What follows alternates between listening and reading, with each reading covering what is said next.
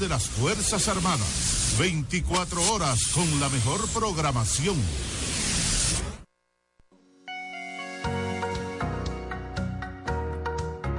Si te han dicho que no, tienes la capacidad de soñar, de elevar alto y firme la chichigua de tu vida. Sintoniza Lluvia de Chichiguas, un espacio diseñado especialmente para conectar tus sueños con la realidad. Refresca tus mañanas y escúchanos por la voz de las Fuerzas Armadas, de 7 a.m. a 9 a.m. cada domingo. Lluvia de Chichiguas, un programa que marca tendencias en un mundo de diversidad.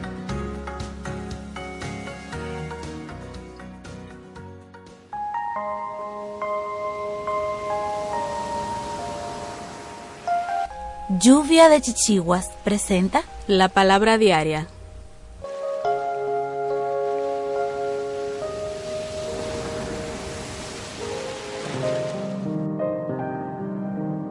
Acepto la bondad de Dios con un corazón agradecido. Algunos retos en la vida parecen insalvables. Quizás tenga la tentación de darme por vencida, mas cuando tengo fe en que Dios es la fuente siempre presente del bien que deseo, abro mi corazón y entrego las circunstancias de mi vida a su gracia. Logro cualquier meta cuando recuerdo que con Dios nunca enfrento un desafío sola. A medida que esta comprensión llega a mi ser, dejo atrás la duda y acojo la seguridad de la gracia de Dios. Ante su gracia, todo reto se reduce a un tamaño manejable. Ya no le temo al futuro. Siento entusiasmo por las bendiciones que Dios tiene para mí. Sé que el bien seguirá manifestándose en mi vida y estoy dispuesta a aceptarlo en cualquier momento y de cualquier manera que se presente.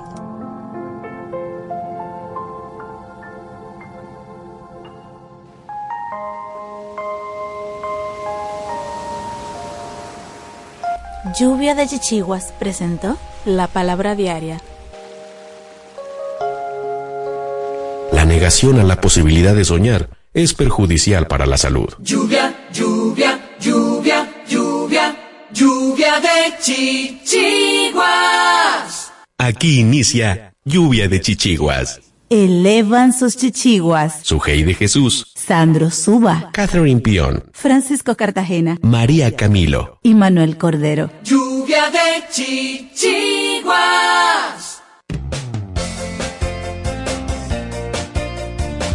Buenos días República Dominicana, buen día mundo que nos sintonizas en vivo, nuevamente en vivo en esta mañana preciosa, un día hermoso, un día posible, un día donde usted puede soñar y realizar sus sueños definitivamente.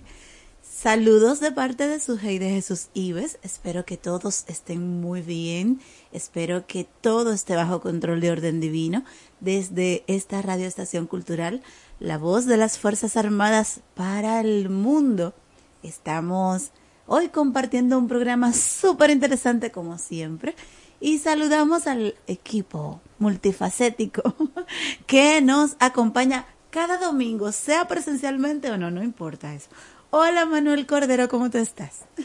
Eh, buenos días, Sujei, buenos días a todos los oyentes se escuchan semanalmente y los que se integran hoy por, primera vez este espacio Lluvia de Chichiguas. Eh, siempre eh, un honor estar acá. Y nada, señores, estamos a mitad de mes, hoy 15 de octubre. Eh, claro que sí, mucha gente eh, esperando, ¿no? Eh, mañana cobrar, porque siempre la mitad de mes. Los chelitos. Sí, sí, importante. Y bueno, nada, una bendición siempre que Dios nos permita la providencia de compartir con, con nuestros directos oyentes en este espacio. Así es los oyentes que están en Santo Domingo como los que están en todo el país desgregados por allí a través de los 106.9 FM para Santo Domingo específicamente y para los demás lugares en la 102.7 FM, pero de igual manera a través de www.hifa.ml.do que es el portal del Ministerio de Defensa y donde nos pueden ver y escuchar, sí, Agradecemos la sintonía a Ronnie Guzmán, que ahí está atento y entusiasmado con escuchar por primera vez este programa. Me prometió sintonía y de hecho ya ha tenido acercamientos acá al ministerio. Así que a él, pues, un bonito día. También al resto del equipo que no lo hemos completado de saludar, ¿verdad? Francisco Cartagena no viene, entérense. El hombre del rincón de Cartagena se va a quedar en el rincón, pero allá en la casa, con su baby, que está un poquito ahí como en, ñoñería. Está eh, en sintonía desde la casa hoy, Francisco. María Camilo sí estará en un momentito integrándose con nosotros la chica de lecciones de valor. y tendremos, como siempre, las acostumbradas reflexiones de Sandro Suba desde México. A le mandamos un abrazote cálido desde RD. Y a Catherine Pion, que estará compartiéndonos su brida verde, el segmento de sostenibilidad ambiental de nuestro programa desde algún lugar de Estados Unidos y allá le enviamos ese cálido abrazo de corazón. Pues a ellos estos saludos, a ustedes invitarlos a estar bien atentos porque como cada domingo nosotros tenemos un contenido diseñado especial y particularmente para cada uno de ustedes. Vamos a tener un programa que va a girar en torno la higiene mental, va a girar en torno a cuáles serán esos, esas señales, esas alertas para que nosotros estemos en atención a dar los primeros auxilios psicológicos. Sí, porque a veces hay personas que están a tu lado, Manuel. Hay personas que están en tu entorno, sea laboral, sea familiar o el que sea, y están dándote claras señales de situaciones que de alguna manera tú no ves por estar enfocado en otras cosas, por distracción las naturales del día a día, ¿verdad? Pero que si de repente nos detenemos un poquito y ponemos atención, podemos darnos cuenta de que algo no anda bien y dar esos primeros auxilios a tiempo. De eso vamos a estar hablando con Fara del Orbe, que es psicóloga clínica ella va a estar con nosotros en un ratito, pero en todo el programa va a girar. Vamos a estar hablando sobre estos temas de tanta importancia para cada uno de nosotros. Vamos arriba, Manuel. Claro. Vive, sueña, disfruta y vive como si hoy fuera el mejor día de tu vida. Sigue en sintonía con Lluvia de Chichiguas. Hola, mana. Hola. ¿Y qué tú tienes? Oh, demasiado trabajo, poco descanso y poco dinero. Ah, yo tengo la solución. ¿Cómo así? Turisol. ¿Y qué es eso? La agencia de turismo social, solidario y sostenible. Programa tus vacaciones. Es tu derecho y tu salud. Pero, ¿la financian? Claro que sí. Comunícate al 829-295-7865 o escribe al correo turisolrd.gmail.com. Ah, pues ahora mismo lo estoy contactando. Agradecemos a todas las instituciones miembros de la Federación Nacional de Discapacidad Dominicana, FENADIT, por estar presentes en todos los procesos que nos hicieron alcanzar el éxito en estos 30 años. FENADIT es un órgano interasociativo compuesto por 60 instituciones de personas con discapacidad en sus distintas interacciones y puntos del país. FENADIT está cumpliendo 30 años de su trayectoria con grandes logros en favor de las personas con discapacidad. Por eso, felicidades.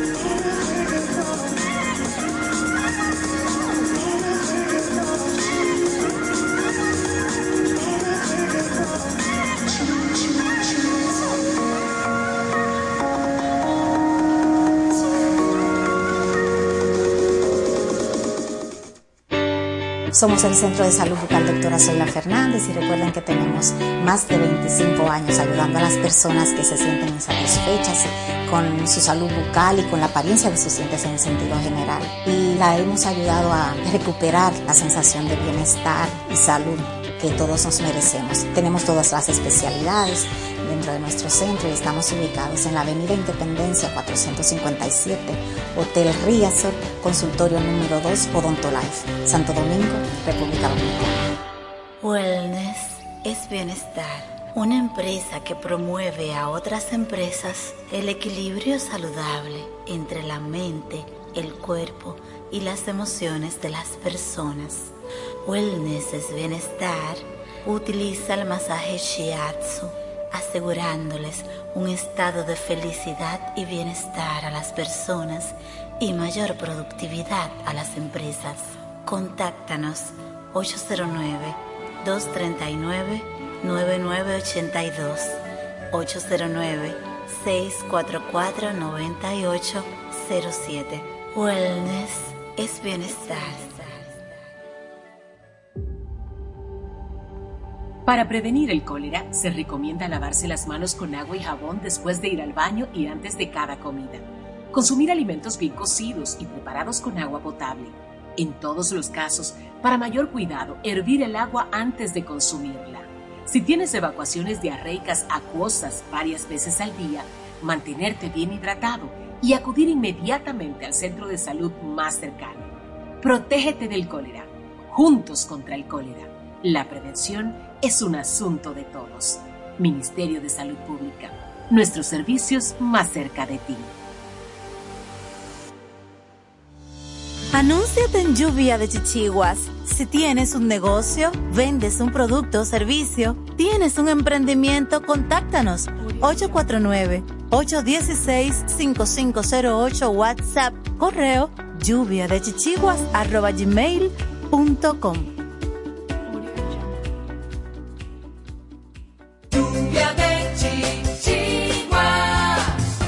Continúa escuchando y dale hilo a tus chichiguas. A continuación, te cuento un resumen de informaciones, curiosidades y orientaciones que no te puedes perder.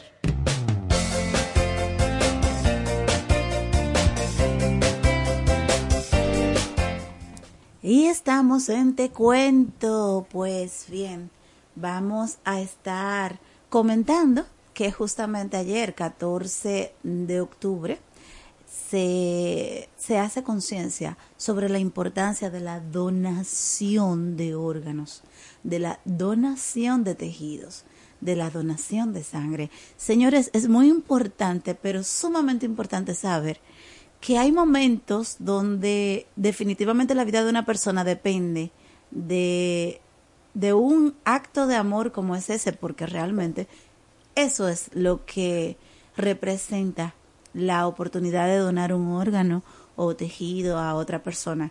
Es verdaderamente un acto de amor. Am, lamentablemente cuando ya nos vamos a ir de este plano terrenal, no hacemos nada con lo que tenemos en este cuerpo natural, ¿verdad que sí? Entonces, que al final se va a terminar volviendo polvo. Eh, es importante tener esto en cuenta porque verdaderamente hay vidas que pudieran tener la oportunidad de seguir viviendo y tener mejor calidad de vida si ponemos nosotros ese granito de arena, esa oportunidad de que eso sea así. Vamos a conocer un poquito el detalle, Manuel, y enviamos saludos a nuestra gente del INCORD, mis amigas bellas preciosas del Departamento de Comunicación, Eli Fernández y Julie Soreña. Vamos a ver de qué se trata. Por supuesto, eh, el INCOR, que es el Instituto Nacional de Coordinación de Trasplantes.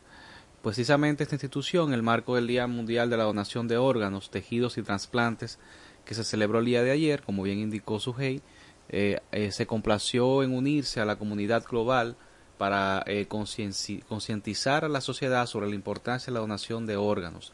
En este día especial eh, recordamos que un simple acto de generosidad puede significar una segunda oportunidad de vida para miles de personas en todo el mundo. La donación de órganos es un gesto altruista que puede marcar la diferencia entre la vida y la muerte para aquellos que luchan contra enfermedades orgánicas terminales. Cada año, millones de personas en todo el mundo se encuentran en una grave situación de vida que solo mediante un trasplante que es la sustitución de un órgano enfermo por uno que se puede devolver, a la, puede devolver más bien a la calidad de vida del paciente, y esto depende de la generosidad de un donante cuyos familiares en el momento más difícil de su vida ante la muerte de un familiar eh, deciden eh, donar su órgano o algún órgano de esta persona que haya fallecido.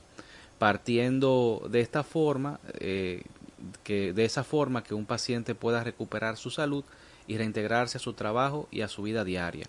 El INCOR hace un llamado a la comunidad para que se conviertan en verdaderos héroes y expresarles a sus familiares de su decisión en vida de ser donantes, permitiendo en nuestros pacientes abrigar la esperanza de disponer de un órgano compatible. Cada donante tiene el poder de salvar hasta ocho vidas. Oye. Claro. O sea, un cuerpo que ya no va a vivir. Tiene el poder de salvar ocho vidas. Por supuesto. y bueno, imagino que por la donación de múltiples órganos. Exacto. Y esta, esta forma ofrece a los receptores una segunda oportunidad de vida. En el Día Mundial de la Donación de Órganos, Tejidos y Trasplantes eh, de donantes de órganos y tejidos, el INCOR exhorta a todos los ciudadanos dominicanos a conservar eh, eh, con su familia sobre su deseo de conversar, conversar exacto con su familia sobre su deseo de donar órganos eh, la comunicación con la familia es esencial para... ¿Sabes por qué?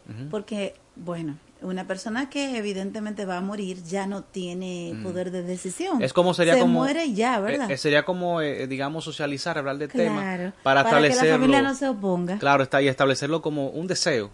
Post-mortem. Y, hay, un, hay una manera legal, vamos a decir. Se llena un formulario y se tiene un carnet, pero si la familia está en desconocimiento, dudo mucho que se pongan a buscar ese carnet. O sea, hay que tener como la sensibilización previa para que no se opongan. Es así. Dice que la comunicación con la familia es esencial para garantizar que sus deseos se cumplan. Es así, es tal cual lo has dicho. Eh, en este día, eh, unámonos a, en solidaridad para brindar esperanza a quienes más lo necesitan. Juntos podemos marcar la diferencia y convertir la donación de órganos en una realidad accesible a todos, cada donante es un héroe y cada trasplantado es un testimonio de valentía. Qué linda desafío. Eh, sí, el Instituto Nacional de Coordinación de Trasplantes INCOR es una organización dedicada a coordinar y promover la donación y el trasplante de órganos, tejidos y células en, el país. Nuestra misión es salvar vidas y mejorar la calidad de vida de las personas a través de la donación. Eh, trabajamos en estrecha colaboración con hospitales, médicos y pacientes para garantizar un acceso equitativo y justo a los trasplantes de órganos.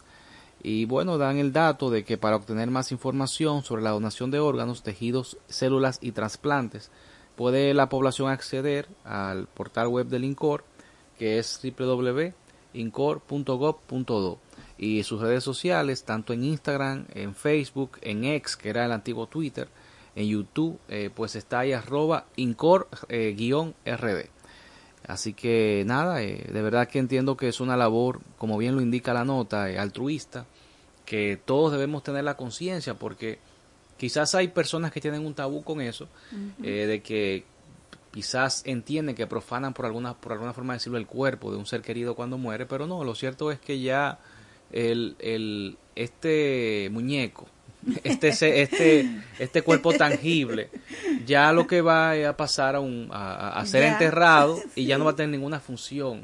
Eh, va a estar ahí en un sitio enterrado para que la familia pueda ir a recordarlo, de cada cierto tiempo visitarlo, para que haya un sitio físico pero lo cierto es que el alma es la, que va a ir a, una morada a una morada eterna.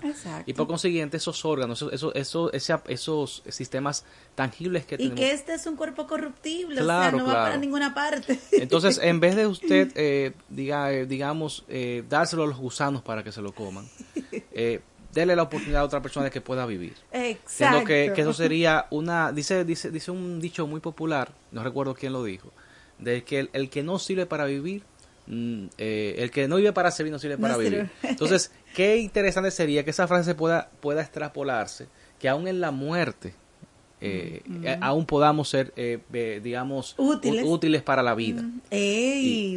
Claro, entonces yo creo que es realmente muy, muy interesante esto. Sí. Bueno, eso es con relación al día del trasplante de órganos y de tejidos. Gracias a Lincoln nuevamente, a nuestras amigas del Departamento de, Comunicación, específicamente Julie Soreña y Elsie Fernández, por pues compartirnos esta información. Pero hay un tema en Israel, a propósito de cuerpo corruptible y de cosas de mm. y de, bueno, eh, sabemos nosotros como personas que conocemos la palabra de Dios, que leemos la Biblia, que independientemente de la convicción que la gente tenga, Explicación. el punto es que es un, eh, digamos, referente universal la Biblia, ¿verdad?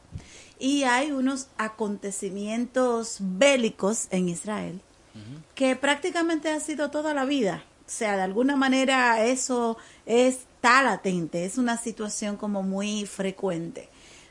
Tiene una causa. Vamos a estar compartiendo, Manuel, cuál es la causa de esto, así como un poco llano, como un poco eh, aplatanado para que nuestros oyentes puedan tener de alguna manera como esta mirada desde la referencia bíblica. Claro, el, contexto, bíblico. Exacto. ¿Por qué se pelean? Explicación bíblica. El conflicto entre Israel y Palestina que en otras palabras involucra a judíos y árabes, tiene raíces que se remontan a miles de años atrás. Todo comenzó con una promesa de Dios a un hombre llamado Abraham. En el libro del Génesis, capítulo 12, versículo 2, Dios le prometió a Abraham que sería el padre de multitudes y que su descendencia sería bendita por todas las generaciones. Sin embargo, Abraham y su esposa Sara eran ancianos y ella era estéril cuando recibieron esta promesa lo que les resultó difícil de creer. Ante la aparente falta de cumplimiento de la promesa, Sara, desesperada e incrédula, sugirió a Abraham que tuviera un hijo con su esclava Agar. Abraham aceptó, y de esta unión nació Ismael, a quien Dios también le entregó una promesa. Sin embargo, Sara, habiendo provocado esta situación, más tarde sintió celos y causó problemas a Agar, lo que llevó a que Abraham despidiera a Agar e Ismael. Con el tiempo, Sara milagrosamente quedó embarazada y dio a luz a Isaac. Y aquí está el punto clave. Los árabes descienden de Ismael, el hijo de Agar, mientras que los judíos son descendientes de Isaac, el hijo de Sara. En resumen, son hermanos por parte de padre. Tanto Ismael como Isaac tuvieron descendencia, como lo prometió Dios, y se multiplicaron. Los judíos, descendientes de Isaac, terminaron en Egipto, en el episodio de José, donde años más tarde fueron esclavizados y posteriormente liberados milagrosamente por la mano de Dios bajo el liderazgo de Moisés, como se relata en el libro de Éxodo. Dios les prometió una tierra llamada Canaán, y cuando llegaron para tomarla, los descendientes de Ismael, conocidos como los ismaelitas, ya estaban allí. El conflicto en la región entonces surge de una antigua disputa basada en la historia bíblica. Los árabes consideran a Ismael como el primogénito de Abraham, ya que nació de la unión con Agar. Por otro lado, los judíos afirman que Isaac es el primogénito en el contexto de la promesa divina que Dios hizo a Abraham. Esta cuestión territorial y de linaje ha perdurado por aproximadamente 3.000 años, creando una división profunda. La pregunta que se plantea es por qué, siendo hermanos, no pueden compartir y vivir en paz. La Biblia profetiza que eventualmente habrá paz en la región, y este acuerdo de paz, sin embargo, será una de las señales fundamentales del regreso de Jesús por su pueblo. No olvides seguirme para obtener más contenidos como este.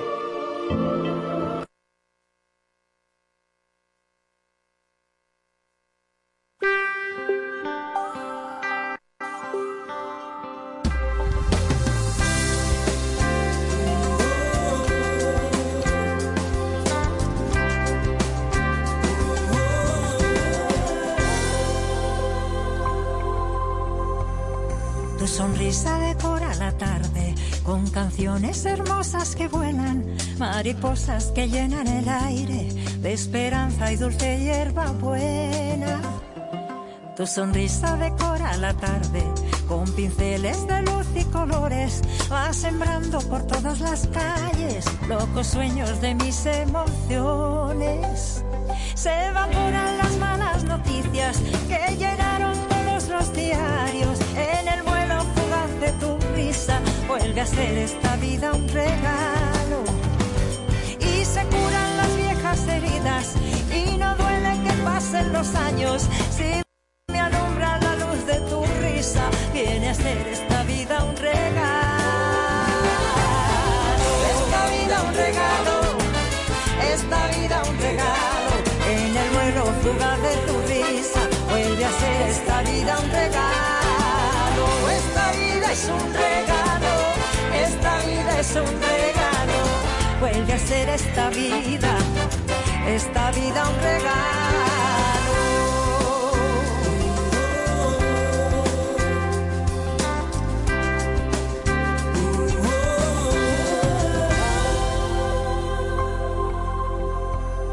Tu sonrisa decora la tarde con orillas de playas lejanas, primaveras llenando el paisaje, sol radiante en todas las ventanas.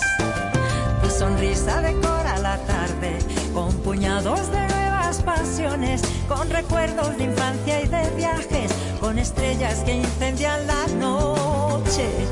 Se evaporan las malas noticias que llenaron todos los diarios en el vuelo fugaz de tu risa. Vuelve a ser esta vida un regalo. Y regresan de pronto a la orilla las botellas con buenos presagios. Sin más con tu risa. Vuelve a ser esta vida un regalo. Esta vida un regalo. Esta vida un regalo. En el vuelo fugaz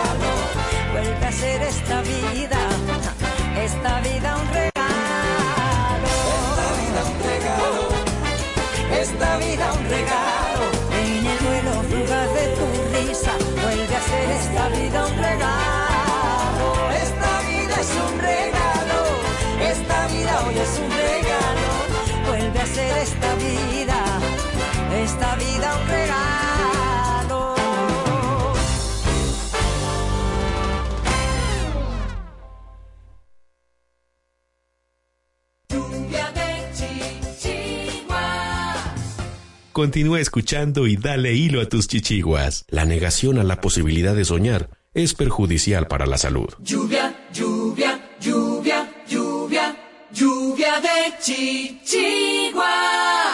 Vive, sueña, disfruta y vive como si hoy fuera el mejor día de tu vida. Sigue en sintonía con Lluvia de Chichiguas.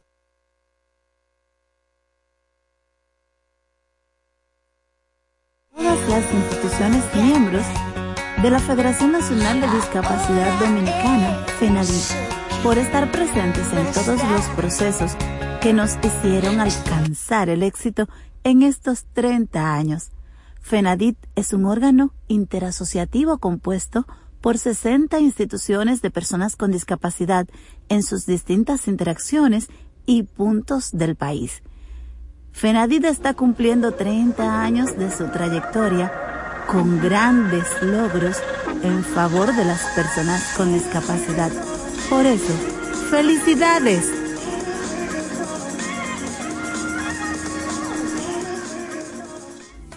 Hola, mana. Hola. ¿Y qué tú tienes? Oh, demasiado trabajo, poco descanso y poco dinero. Ah, yo tengo la solución. ¿Cómo así? Turisol. ¿Y qué es eso? La agencia de turismo social, solidario y sostenible. Programa tus vacaciones. Es tu derecho y tu salud. Pero, ¿la financian? Claro que sí. Comunícate al 829-295-7865 o escribe al correo turisolrd.gmail.com. Ah, pues ahora mismo lo estoy contactando.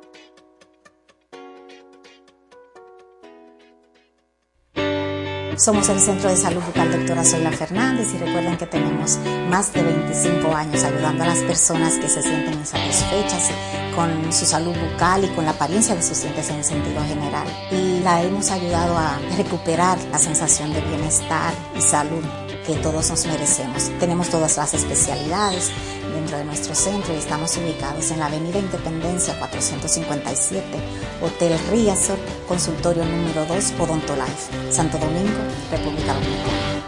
Wellness, es bienestar. Una empresa que promueve a otras empresas el equilibrio saludable entre la mente, el cuerpo y las emociones de las personas. Wellness es bienestar. Utiliza el masaje Shiatsu, asegurándoles un estado de felicidad y bienestar a las personas y mayor productividad a las empresas. Contáctanos 809-239-9982, 809-644-9807. Wellness es bienestar. Para prevenir el cólera, se recomienda lavarse las manos con agua y jabón después de ir al baño y antes de cada comida. Consumir alimentos bien cocidos y preparados con agua potable. En todos los casos, para mayor cuidado, hervir el agua antes de consumirla. Si tienes evacuaciones diarreicas acuosas varias veces al día, mantenerte bien hidratado y acudir inmediatamente al centro de salud más cercano. Protégete del cólera. Juntos contra el cólera. La prevención es un asunto de todos. Ministerio de Salud Pública. Nuestros servicios más cerca de ti. Anúnciate en Lluvia de Chichiguas. Si tienes un negocio, vendes un producto o servicio, tienes un emprendimiento, contáctanos 849-816-5508 WhatsApp, correo lluvia de chichiguas arroba gmail.com. Lluvia de chichiguas. Reflexiones para transformar el ser, creciendo desde dentro, en voz de Sandro Suba. Nunca más digas de nada. Habitualmente cuando nos agradecen por algo, respondemos mecánicamente de nada, no hay de qué, sin tener conciencia de lo que ocurre ahí. Una de las energías más luminosas y potentes que existen es precisamente la de la gratitud.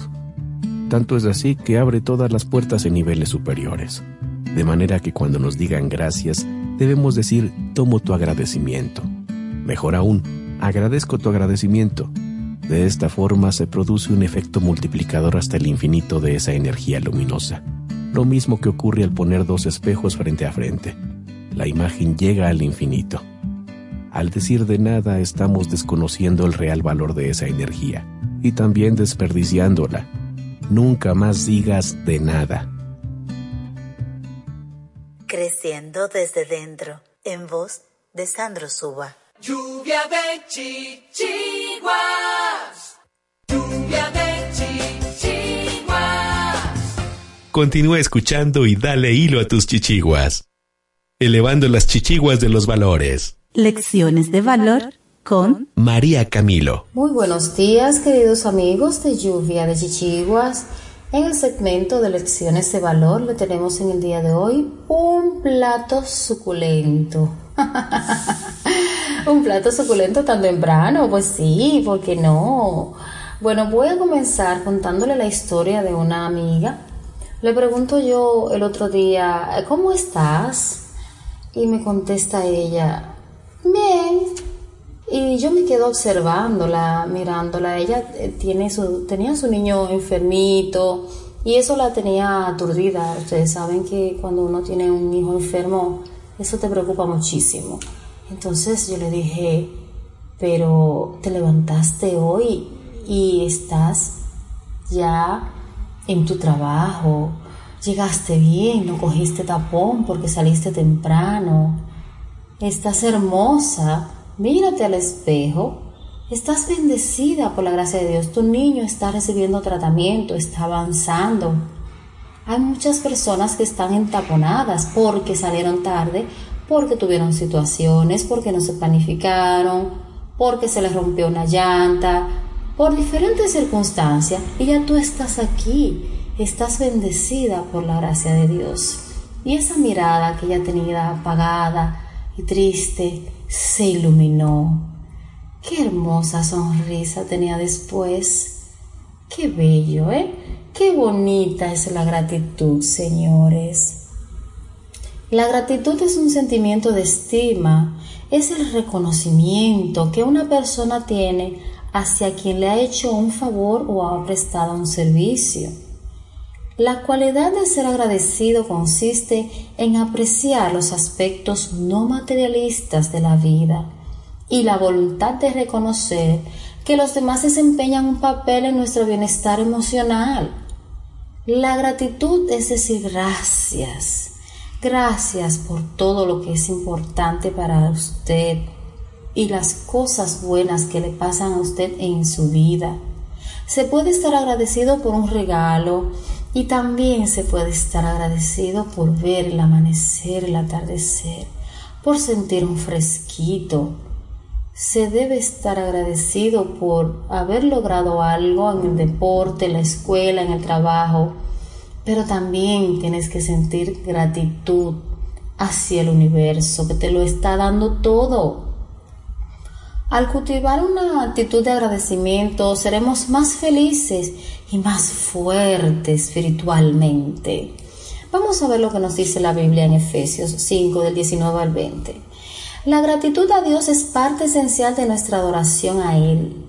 Un corazón agradecido alaba al Señor sin reservas y anima a otros a alabar y agradecer al Padre Celestial, dador de lo bueno ¿Cómo yo puedo vivir en gratitud? Toma conciencia de las cosas buenas, busca cuáles son y valóralas. Muchísimas cosas buenas le pasan a uno desde que uno se acuesta hasta el día siguiente que se levanta y se vuelve a acostar. Muchísimas cosas que uno da por sentada, pero son cosas maravillosas. Disfruta y asimila y presta atención a esas cosas.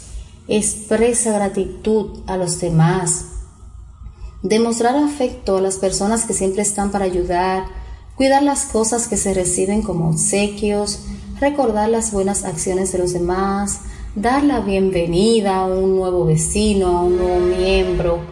Todas esas son acciones de gratitud. ¿Por qué es tan importante la gratitud? Bueno, señores, hay que ser agradecidos.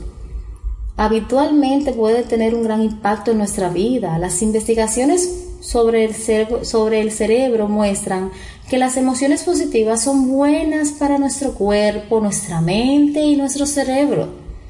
Las emociones positivas nos permiten ver más posibilidades, refuerzan nuestra capacidad para aprender y para tomar buenas decisiones. Las emociones positivas compensan las emociones negativas las personas que sienten gratitud a menudo y que la valoran las cosas son más felices, están menos estresadas y menos deprimidas. El que es agradecido, el que da las gracias, hace que la otra persona quien la reciba se sienta valorado, se sienta respetado. Y esa persona a su vez puede a las demás personas dar las gracias también se puede desencadenar, se puede hacer en cadena. Tú das lo que tú recibes y si tú recibes gratitud, agradecimiento, tú lo vas a seguir dando más para adelante porque es gratificante. Hay que sentir agradecimiento, hay que manifestarlo, hay que expresarlo. Debemos darle gracias a Dios, darle gracias por la vida, por lo maravilloso que tenemos, por respirar, por caminar, por movernos, por entender, por escuchar, por tener familia. Hay tantas cosas por qué agradecer, señores. Vamos a hacer conciencia y vamos a sentir más gratitud. Bueno, señoras y señores, hay mucho, mucho material, pero no, no podemos quedar hablando de él porque nos va, el tiempo se va muy, muy rápido. Así es que yo les prometo que en otra ocasión vamos a continuar con el tema para poder abordar y dar algunos tips para que las personas que aún no practican la gratitud puedan incursionar en ella, descubrirla y hacer de ella un hábito, una costumbre. Pues nada, este es el segmento de lecciones de valor y continuamos en lluvia de chichiguas. Elevando las chichiguas de los valores. Lecciones de valor con María Camilo. Vive, sueña, disfruta y vive como si hoy fuera el mejor día de tu vida. Sigue en sintonía con Lluvia de Chichiguas. Hola, mana. Hola. ¿Y qué tú tienes? Oh, demasiado trabajo, poco descanso y poco dinero. Ah, yo tengo la solución. ¿Cómo así? Turisol. ¿Y qué es eso? La agencia de turismo social, solidario y sostenible. Programa tus vacaciones. Es tu derecho y tu salud. Pero, ¿la financian? Claro que sí. Comunícate al 829-295-7865 o escribe al correo turisolrd.gmail.com. Ah, pues ahora mismo lo estoy contactando.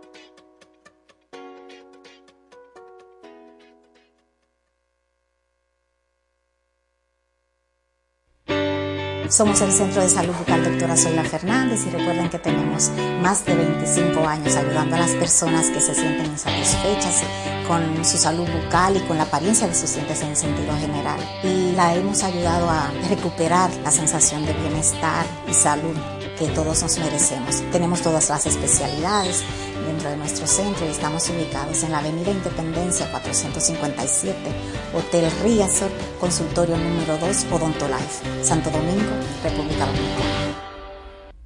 Agradecemos a todas las instituciones miembros de la Federación Nacional de Discapacidad Dominicana, FENADIT, por estar presentes en todos los procesos que nos hicieron alcanzar el éxito en estos 30 años. FENADIT es un órgano interasociativo compuesto por 60 instituciones de personas con discapacidad en sus distintas interacciones y puntos del país. FENADIT está cumpliendo 30 años de su trayectoria con grandes logros en favor de las personas con discapacidad. Por eso, felicidades.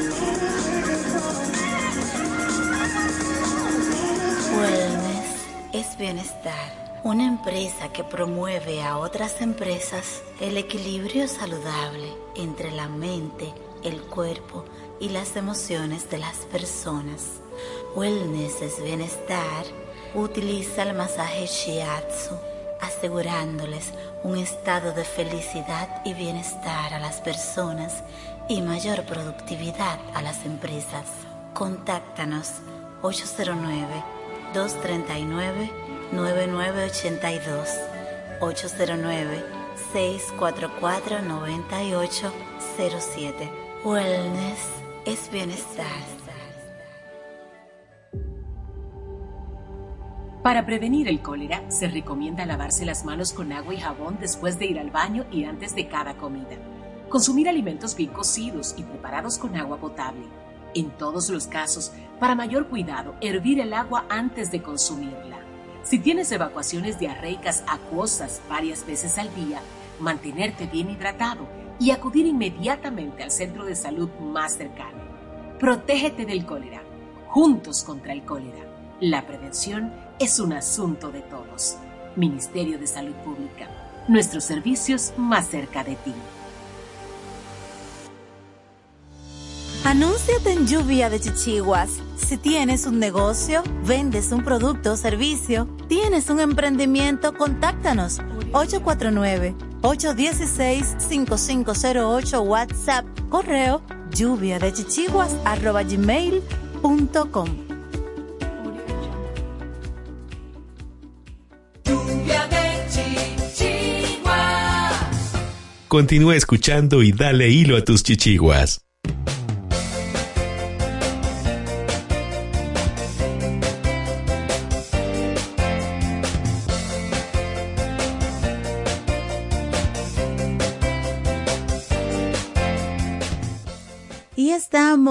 En el derecho de ser persona. Gracias por la sintonía, gracias por estar ahí siempre atentos, gracias por todo el contenido que ustedes disfrutan, comparten, incluso sugieren.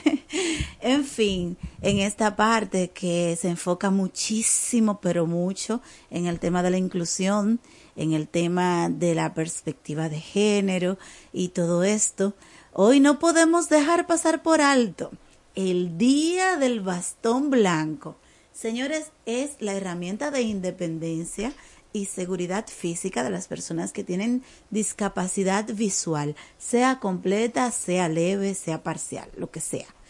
A aquellas personas que de hecho son deficientes visuales, que deberían de utilizar lo que es el bastón verde, sí, porque hay colores en los bastones, pero en nuestro país no se tiene como una condición o como una como un requisito, vamos a decir, porque aquí se hace uso de las donaciones que de otros países pues envían para la mejora de la calidad de vida de las personas que tienen discapacidad, en este caso visual.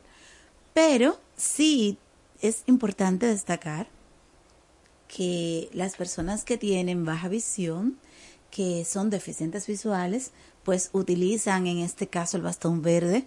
Hay otros bastones que tienen doble color, blanco y rojo. Es cuando existe la sordoceguera. Son dos condiciones en una, por decirlo de algún modo. Es una condición muy particular, pero que sí hay muchas personas que tienen esta situación, que no oyen, pero tampoco ven. Entonces requieren utilizar esta herramienta que mmm, manda un mensaje aún más claro de alerta, de prevención, ¿verdad? Por eso, por eso es que destacamos el asunto de la seguridad física.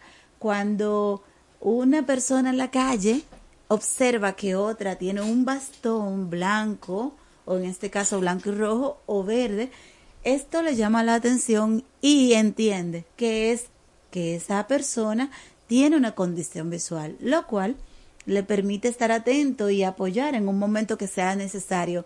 ¿Por qué, Manuel? Porque, por lo menos en nuestro país, tenemos la desventaja de que hay tantos divinos obstáculos, que hay tantas situaciones que sortear para poder ir de un lugar a otro, para poder ir físicamente bien, sin una avería. Me río porque ni modo, o sea, ¿tú sabes lo que es hoyos, es decir, en la calle, en la acera, no importa dónde, calle o aceras, están usualmente coronadas, al menos uno tienen un hoyo abierto y muchas veces profundo que puede significar una situación muy lamentable para cualquier persona que conste, no solamente para las personas con discapacidad visual, cualquier persona, sobre todo por apagones, que en este país todavía tenemos eh, situaciones de apagones,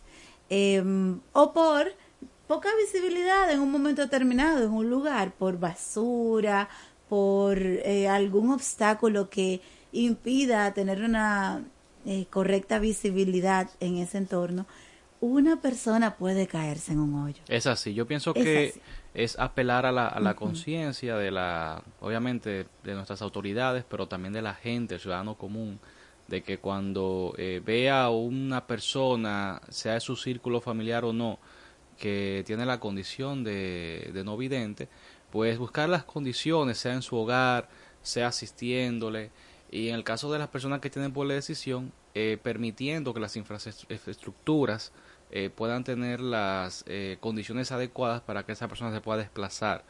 Y, me parece muy interesante lo que dice del bastón. Yo en lo personal desconocía ese aspecto.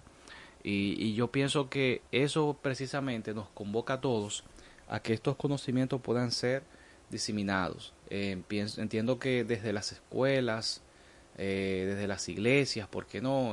cualquier lugar donde haya un cúmulo de gente considerable, se debe dar a conocer esto porque eh, pienso que cuando tengamos ese nivel de, conocimiento podremos asistirlo de maneras más, más eh, eh, efectiva, idónea, claro, esa es la palabra, idónea. así que sí, se trata de eso, de que este día y pueda servir de catapulta para que nosotros podamos impulsar la conciencia y, y las acciones también para mejorar las condiciones de vida de las personas que tienen una condición de, de visualización. Ajá, que hay alguna deficiencia visual o tal vez ceguera total. Fíjate, Manuel, tú decías que mm, eh, con relación al bastón es interesante saber eso, por ejemplo. Y qué bueno que tú apuntas el conocimiento, el cómo hacerlo. Hay personas que se quedan frisadas ante la el notar que hay alguien usuario de bastón en su entorno, hay otras personas que brindan la ayuda, pero de una manera abrupta. Te suben el brazo del bastón prácticamente dejándote doblemente ciego. Porque ¿qué significa el bastón en el día a día de una persona usuaria de él? Los ojos, o sea, la vista, ¿verdad? Significa que el bastón está tocando el, ¿Por dónde el vas a pasar? suelo por donde vas a pasar y eso te da cierta seguridad y te da independencia. Tú puedes caminar más o menos seguro de hacia dónde vas. Pero si alguien te levanta el bastón, te está dejando con la imposibilidad de saber lo que hay en tu entorno, ¿verdad? Sí. Entonces, no es que no te quieren ayudar o no es que es por maldad, no. Es por desconocimiento que te levantan la mano y ahí entonces te quedas como que, oh, no, lo correcto es colocarte del lado, con la mano derecha libre, que es donde suele ser que tienes el bastón. Habrá gente que es zurda, claro, pero usualmente es en la derecha, ¿verdad? La mano que no tenga el bastón. Entonces Sí. con la izquierda tú le tocas el hombro a la persona, es lo correcto. Y eso te permite sentir si la persona baja o sube, esa es otra, cuántos divinos escalones, sin necesidad o, o simplemente estorbos, simplemente aceras rotas porque están accidentadas porque las raíces de árboles subieron, porque abrieron para corregir una tubería, porque hicieron una eh, un espacio para salir y entrar los vehículos. Entonces, con unos desniveles tremendos, yo no sé si tú te has fijado, Claro. pero es Y- una cosa impresionante. Y yo pienso que en, en materia de, de educación vial.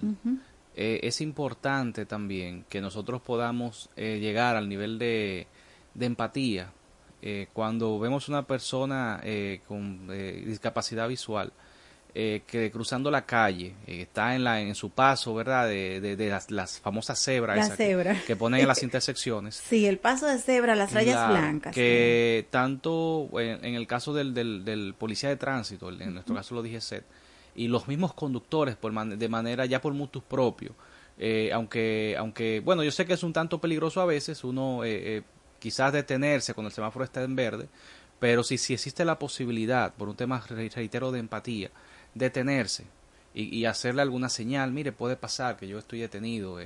Eh, Sonora, porque claro. no vemos. o alguna, Exacto. alguna señal para que esa persona quizás se sienta más segura Claro. eh, y, y facilitarle también la vida a la hora de cruzar la calle. Correcto, Manuel, correctísimo. Sobre todo porque también importante llamar la atención aquí con relación al tránsito, ¿verdad? Algunos vehículos, algunos choferes llegan hasta las rayas blancas También. y no debe ser. También. Entonces, esto es también eh, algo que podría implicar la inseguridad física, porque si tú estás ahí o vas a caminar por ahí entendiendo que estás seguro en ese, en ese eh, espacio de la calle, tú no vas a esperar que un carro va a llegar hasta donde tú estás, porque se supone que no pueden eh, colocarse ahí, tiene que no ser deben, antes. No deben. Ajá, pero pasa mucho. Es así. Así que es un llamado a la conciencia, en serio. Estos días mundiales, internacionales, nacionales, lo que sirven definitivamente es para colocar sobre la mesa situaciones para atraer la atención, para hacer conciencia de qué es y cómo debería ser. Lo que debería ser es definitivamente diferente a lo que estamos viviendo, porque la verdad tiene que ser dicha.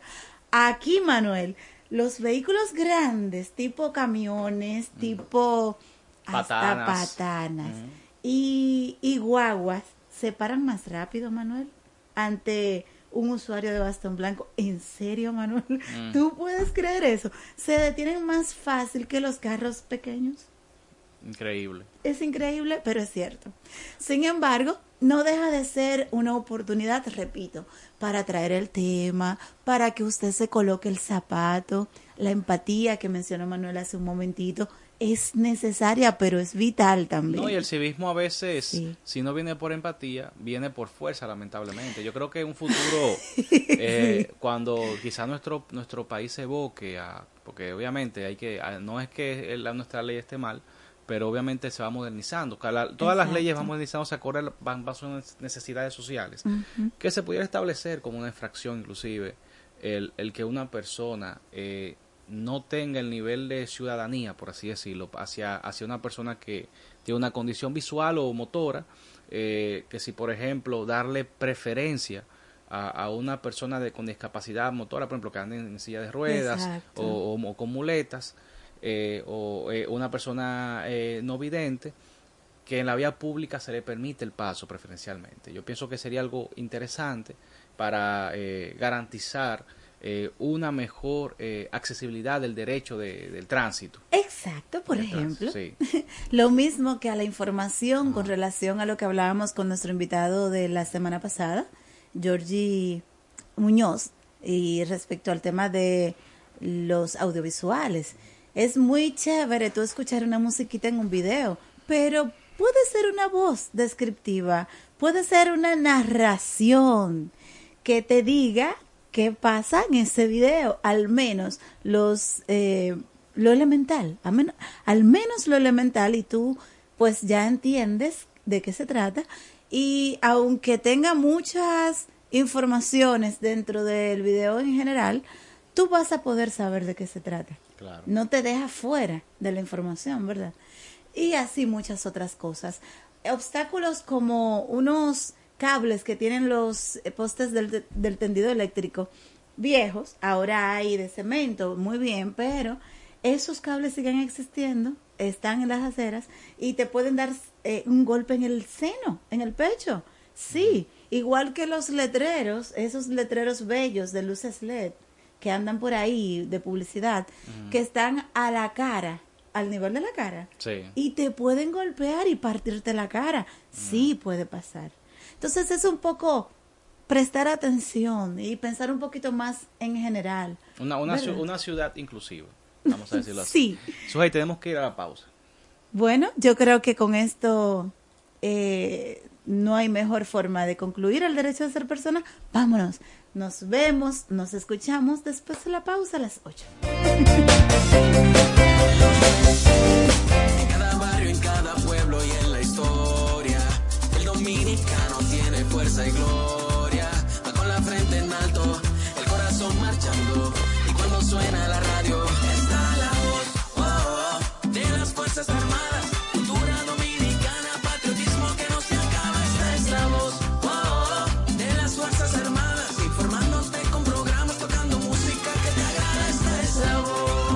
Radioemisora Cultural La Voz de las Fuerzas Armadas. HIFA 106.9 para Santo Domingo y 102.7 FM para el interior del país. Primero lo nuestro. Esta es la voz.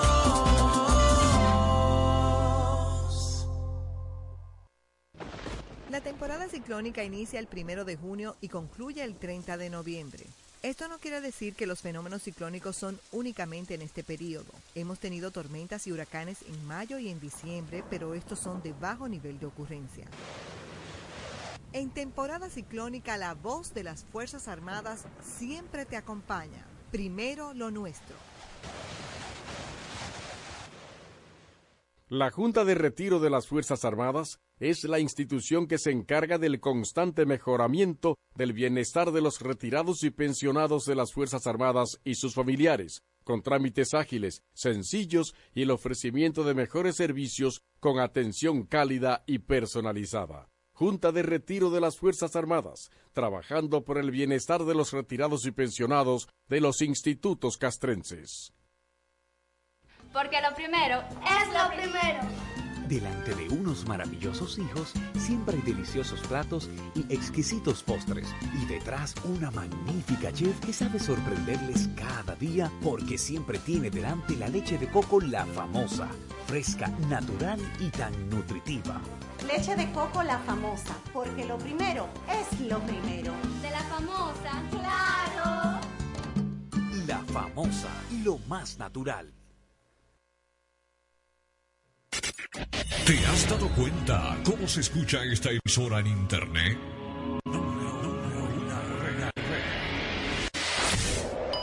El mejor audio. Garantía de permanencia en el aire. El servicio de expertos. Desde Los Ángeles, California, para Latinoamérica y el Caribe. 829-249-7321. Y para Estados Unidos y Canadá, 1-800-737-6640. Dominican Internet, el mejor audio de la red. Una empresa de Rudy Morel. Cuatro siglas identifican la más poderosa estación, HIFA, y dos frecuencias compartidas, 106.9 para Santo Domingo y 102.7 para todo el país.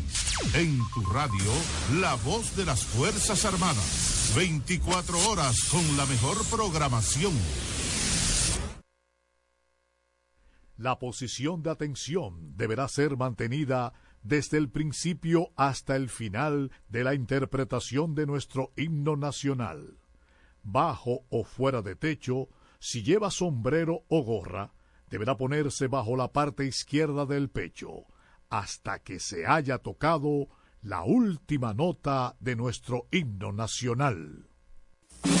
Son las 8 de la mañana. En estos precisos momentos sube hasta el tope la enseña tricolor, la gloriosa bandera dominicana.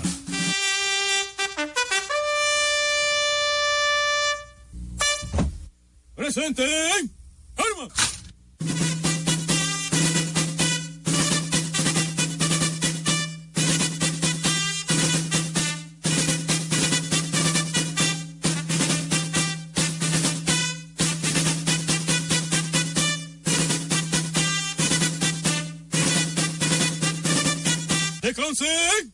¡Armas! La gloriosa bandera dominicana ondea ya en todas las instituciones militares, públicas y privadas para describir en su batir airoso las glorias inmarcesibles de nuestro país que nos hacen recordar los hechos heroicos de los valientes soldados que nos legaron una patria libre, independiente y soberana bajo el lema inmortal impreso en su escudo, Dios, patria y libertad, República Dominicana.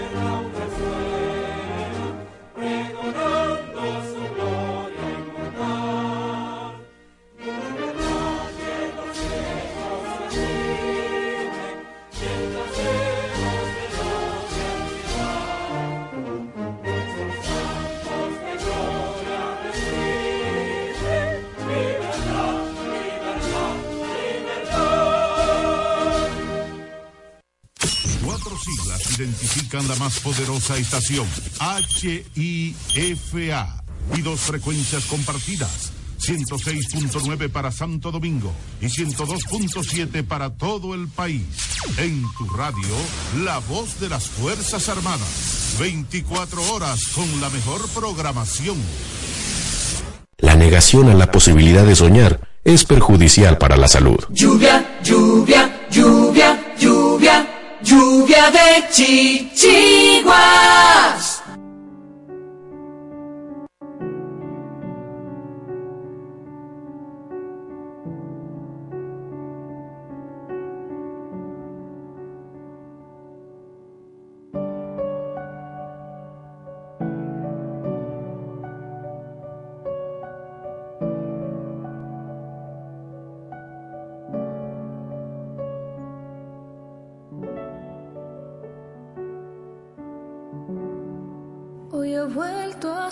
suceder. Y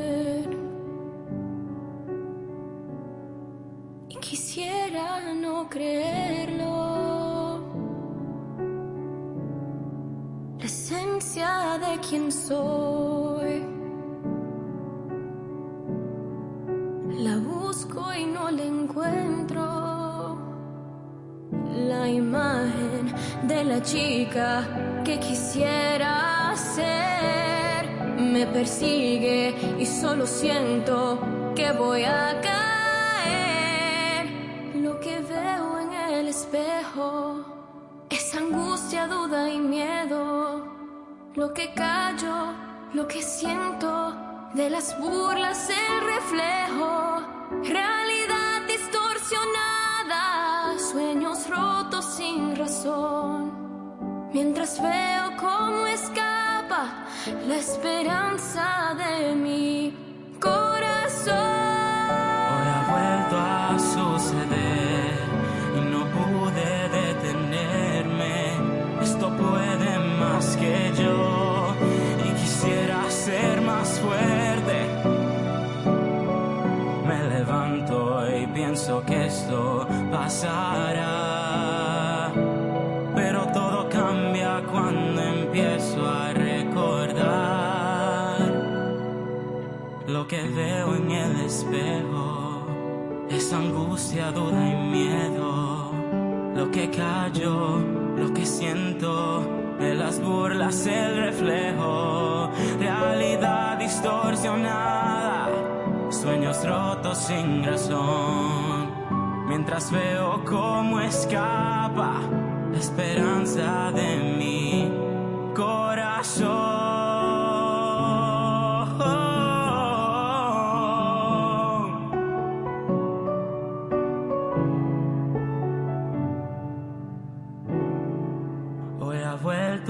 Suceder. Hoy ha vuelto a suceder. Me lo ha dicho otra vez. Me lo ha dicho otra vez. Hay que rebajar. Tienes que cambiar. Contigo así jamás. Y ya no puedo más. Lo que veo en el espejo es angustia, duda y miedo. Que callo, lo que siento, de las burlas el reflejo. Realidad distorsionada. corazones rotos sin razón. Y se lleva poco a poco Estas ganas de seguir. la alegría de vivir. Mientras veo cómo escapa la esperanza de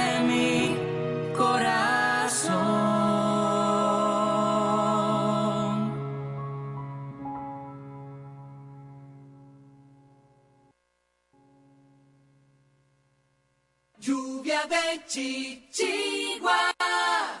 Reflexiones para transformar el ser, creciendo desde dentro, en voz de Sandro Suba.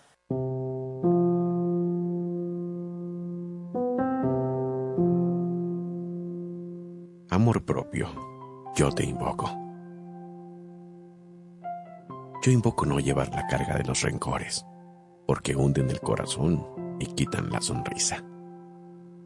Yo invoco y prometo dejar atrás a las personas que tiñen de gris mi mirar, porque aprendí a entender que son callejones sin salida. Yo invoco solo sentirme mal cuando lo necesite, pero solo para no sentirme tan pesado, porque las lágrimas que no se liberan pudren mi alma. Yo invoco no soltarle la mano a mi niño interior, porque a su lado sé que no voy a perder la inocencia. Yo invoco no silenciarme, porque las veces que lo hice me costó respirar.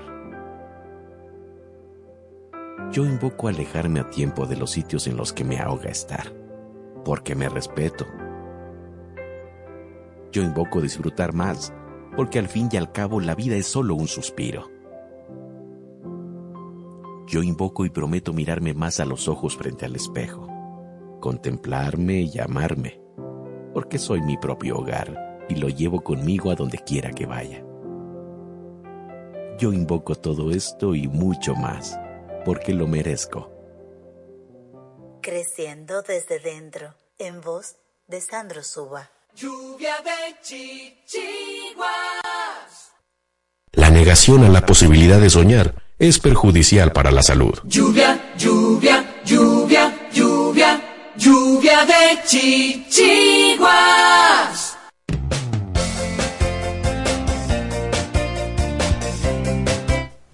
Y así fue que iniciamos la segunda hora, pues así es.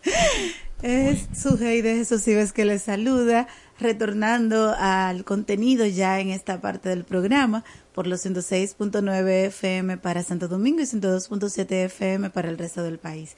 Ya les decíamos, Manuel y yo, más temprano, que íbamos a estar compartiendo contenidos respecto a la higiene mental, a la salud mental y empezamos así como en positivo, por decirlo así, en la primera hora, hablando sobre cómo impactar nuestro ser y a los otros mediante la actitud, la actitud Claro. optimista, positiva, el agradecimiento.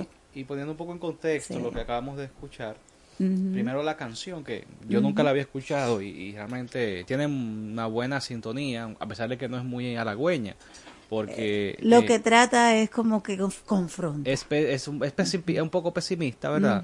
Pero para que la gente entre en contexto, eh, según veo la imagen de, de la canción en YouTube, eh, se trata de un musical. Eh, no sé, no, me parece que no es aquí en el país, eh, sino en, quizás en un país latinoamericano, pero que a- él tiene como título Gordos, tal cual, Gordos. Y habla precisamente la canción de, de esa imagen que le devuelve a una persona que sufre de obesidad, esa imagen no deseada, que, que obviamente le afecta su autoestima, su autoamor. Y, y la canción va en ese, en ese sentido, lo que me devuelve en el espejo, así se llama, eh, o sea, me, me devuelve angustia, me devuelve incertidumbre.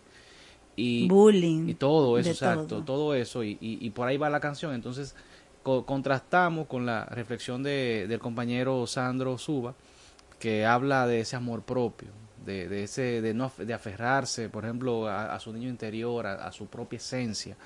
Y, y uno quizás puede tener la reflexión en este sentido eh, de que obviamente hay situaciones físicas, el físico eh, sí importa, sí importa, no vamos a decir que no importa, pero eh, debemos tener la, el- la, la convicción de que aquello que nosotros nos vende el marketing, nos vende eh, la industria, por ejemplo, cinematográfica o, o- de o las redes sociales, de que debe ser una persona estéticamente bella, a veces es muy superficial. Eh, hay, hay cosas que uno debe valorar más en una persona, que si obviamente, si en el caso específico de la obesidad, eh, hay personas que, que son obesas, no porque tengan un, desorden alimenticio o porque quieran ser gordas, no porque tienen un tema de tiroides o algún tema genético. Y, y yo pienso que hay que llegar en ese nivel de conciencia de entender que tú eres más que eso. De que indistintamente tú te sientas feo o fea por el tema, re- reitero, de, de los que es estereotipos sociales. relativo. Exacto. La belleza es relativa, la, la fealdad es relativa. Claro, entender de que realmente, eh, primero, la, la belleza es muy subjetiva. Eh, si hablamos en temas de gusto, de qué le gusta al hombre, qué le gusta a la mujer, tú vas a encontrar, por ejemplo, hombres que dicen, mira, me gustan las mujeres llenitas. Mira, me gustan las mujeres que son delgaditas, me gustan las mujeres voluptuosas, me gustan las mujeres menos voluptuosas, las gustan la mujer blanca, la mujer morena, la mujer india. O sea, eh, realmente la- Dios nos hizo diversos e hizo los gustos diversos. O sea, no podemos encasillarnos de que yo tengo que tener tal medida, de que yo tengo que tener tal estatura, de que yo tengo que tener eh, tal eh, mi, nariz, mi nariz perfilada, porque eso son características muy banales. Y a la larga, señores, eh, lo físico, y lo, y lo comentábamos ahorita cuando hablamos del tema de la donación, el cuerpo es perecedero. Lo que queda de una persona, lo que marca a una persona, de, una persona a otra, es a la larga el trato, es a la larga lo que esa persona le transmite eh, en ese trato. Y, y lo primero que todo, lo que uno mismo eh, eh, se transmite a sí mismo, o sea, uno estar en esa, como decía Sandro, en paz con su ser interior. Cuando tú comienzas a autovalorarte, a autoamarte, a- a, digamos, a conciliar contigo mismo, tú vas a ver que todo, todo tu, tu eh, ambiente, la percepción de la gente hacia ti va a cambiar, porque van, van a notarlo.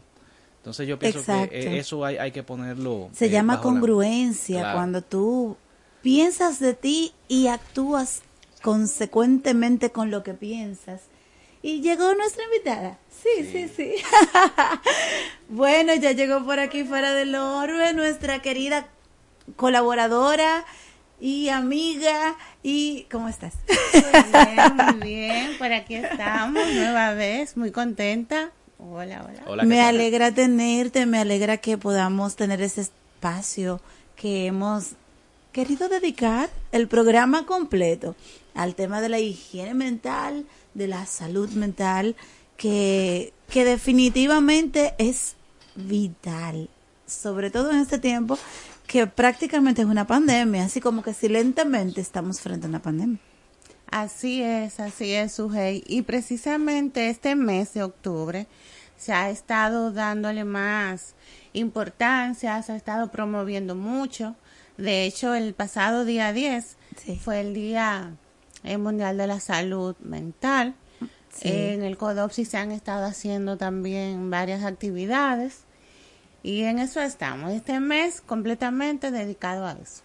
que no debe ser cosa de un mes, ni tampoco de un día, como decíamos hace un momentito. Estos días mundiales, eh, lo que sirven es para poner en la mesa la necesidad del cambio, de un cambio, de una creación de conciencia, de una manera diferente de ver el asunto. ¿verdad? No, y, y entender de que, eh, por ejemplo, en nuestras sociedades, en nuestro país de manera muy particular, eh, el, el tema de la salud mental, eh, los trastornos mentales más que todo, han venido en aumento, eh, sobre todo a raíz de la pandemia. Por consiguiente, hay personas que conviven con eso y, y- y a veces la salud mental es, es un poco soslayada. La gente entiende que, bueno, si yo tengo una situación, yo puedo lidiar con eso. Y, y uno ve en la calle muchas personas que uno a leguas puede notar que no están bien. Eh, quizás por el estrés, quizás por los problemas propios del, del diario vivir, de la familia, que, que tienen un desequilibrio emocional y mental. Y, y yo pienso que de ahí la importancia de uno poder reenfocar eh, el hecho de que la salud mental realmente es importante y que afecta nuestra estabilidad de vida en general. Exacto, así es, y todos, de alguna manera, tenemos alguna situación. Todos, o sea, o tú tienes un poco de ansiedad, o tienes un poco de, de trastorno límite, que eso también está. Hemos sentido un momento quizá de tristeza, aunque no lleguemos a la depresión, pero yo entiendo que sí, porque en el día a día todos luchamos contra algo. Y de ahí, como tú mencionas, la importancia de nosotros saber regular esas emociones saber regular nuestros estados de ánimos y definir, o sea, definir e identificar eh, nuestras emociones cuando estamos sintiendo algo que no está bien, porque nosotros conocemos nuestro propio organismo, por así decirlo. Y cuando hay algo que no está funcionando bien, pues realmente es, es son alertas que debemos de, de ponerle atención. Igual que si es algún compañero de trabajo, algún amigo, y tú notas algunos cambios en esa persona, pues también es importante que tú te acerques si ves señales de que hay algo que no anda bien. Justo ese es el tema que tenemos contigo. Justamente estos primeros auxilios psicológicos que deberíamos todos de estar entrenados, todos, porque en la casa puede pasar. Y que, y qué tanto duele, porque estando ahí contigo, tú con esa persona, quizás tu hijo, quizás tu mamá, tu pareja, alguien tan cercano como eso, y tú no darte cuenta, o tú sentir que no pudiste hacer nada. O sea, son situaciones realmente, pero igual en un contexto laboral, uno compartiendo el día a día, 24 horas tiene el día y cuántas horas uno dura en el trabajo de ese día con una persona y de repente que pasó algo o que está en una tristeza profunda. No tiene que llegar a ver un desenlace tan dramático, pero sí sucede. No, y, y, pasa, y pasa un caso curioso de que eh, a veces esas personas que tienen la depresión propiamente, ya como un, trastorno, eh, son personas que aparentemente están bien, o sea, personas inclusive que hasta en el trabajo ya echan con uno, se sientan, hacen chistes y, y uno no, no logra percibirlo. Y, yo pienso que a veces la gente tiene un tema con abrirse también, como de... Yo creo que de eso es que vamos a hablar específicamente con Fara, porque no, no, no creo. Dejo en la mesa para irnos a escuchar un resumen de la semana de la salud mental en voz de Cristina Mena, eh, psicóloga también, la presidenta de la Fundación familia escogida y parte de nuestros colaboradores para cerrar este segmento y darle la entrada formal a Fara, que ya está con nosotros. Pero yo creo que eso es la pregunta clave. ¿Cómo es que uno supuestamente está al lado de una gente que está bien? O sea, está, bien, todo normal, hasta en chercha, pero tiene que haber algo que podamos nosotros, eh, de parte tuya, lo, lo quisiéramos saber eh, despertar y decir, mm, este no está bien. Y entonces poner la alerta. Vámonos con eso, Manuel. Vamos a escuchar a Cristina.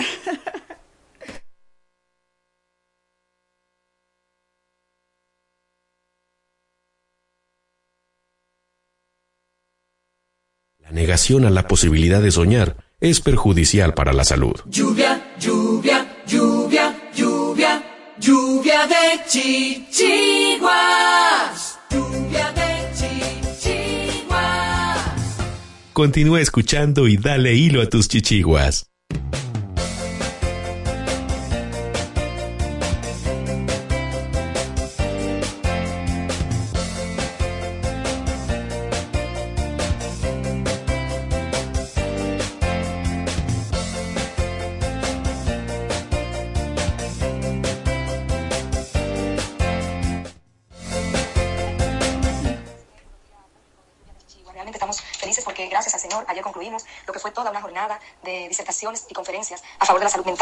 Eh, concluimos con una marcha apoyando el Colegio, el Colegio Dominicano de Psicólogos en, el Mirador Sur, caminando 5 kilómetros, un paso por la discapacidad, cualquiera que sea esta, sea visual, sea motriz, sea cognitiva.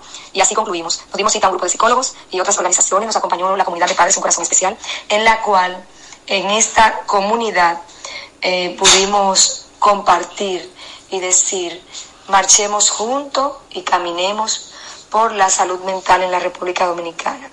Les cuento que dentro de las conferencias que se dieron durante toda la Semana de la Salud Mental, el día 6 hicimos el lanzamiento en INAFOCAN, el Instituto Nacional de Formación del Magisterio, en el cual tuvimos la oportunidad de tener el lanzamiento del parte del director del CAI del nuevo modelo de intervención y servicio del CAI. También recibimos la información de la apertura del CAI Zona Oriental de Santo Domingo Este, algo que eh, las familias estaban esperando. En el nuevo modelo de intervención y servicios del CAI se contempla que ya no se tenga centralizado en el CAI del ensanche Luperón o en el CAI de Santo Domingo Este los servicios, sino que se van a llegar a acuerdos con las ONG que estamos en los territorios y se van a estar utilizando infraestructura de servicio de los organismos públicos que tal vez están subutilizadas, como por ejemplo infraestructura de lo que era la oficina postal. Ya ustedes saben que la tecnología ha llevado a que cada día menos se usen el correo convencional y en esta infraestructura se está utilizando lo que es el para habilitarlo para dar los procesos terapéuticos del CAI, el Centro de Atención Integral a la Discapacidad, en el cual se le presta servicio a niños y niñas y preadolescentes desde 0 años hasta los 12 años. Otra de las conferencias que pudimos estar viendo es que en cada uno de los bloques de conferencia tuvimos la oportunidad de tener a un psiquiatra. Tuvimos eh, dos psiquiatras que nos hablaron de cuáles son las rutas de abordaje multidisciplinaria necesarias y otra de las psiquiatras nos abordó el tema del de lo que son aquellas eh, comorbilidades que se dan en los adolescentes, sobre todo en trastorno de hiperactividad y déficit de atención y sus comorbilidades. Comorbilidades son aquellas enfermedades periféricas que, se, que surgen en torno a una condición principal que en el caso, por ejemplo, del autismo, el niño puede tener el espectro autista, pero puede estar con una comorbilidad de otra condición, como puede ser un trastorno de déficit de atención hiperactividad, puede tener una situación base que puede estar haciendo crisis epilépticas. Entonces, todas estas comorbilidades fueron vistas desde un enfoque psiquiátrico. Tuvimos la oportunidad de tener eh, conferencias de terapeutas del habla, terapia física, eh, sobre todo partiendo del, tratamiento a los PCI, excelentes disertaciones tuvimos. Eh, vimos el enfoque de la inclusión a la persona con discapacidad desde el ámbito laboral y el ámbito estudiantil, tanto del nivel primario, eh, o sea, de la escuela regular, como universitario, sin desperdicio. Lo único que les puedo decir, Sujei, es que tenemos 25 conferencias colgadas en las redes de la Fundación Familia Escogida. Fundación Familia Escogida. Usted lo puede buscar en Instagram y en Facebook y allí pudiera estar encontrando todo lo que fue la Semana de la Salud Mental.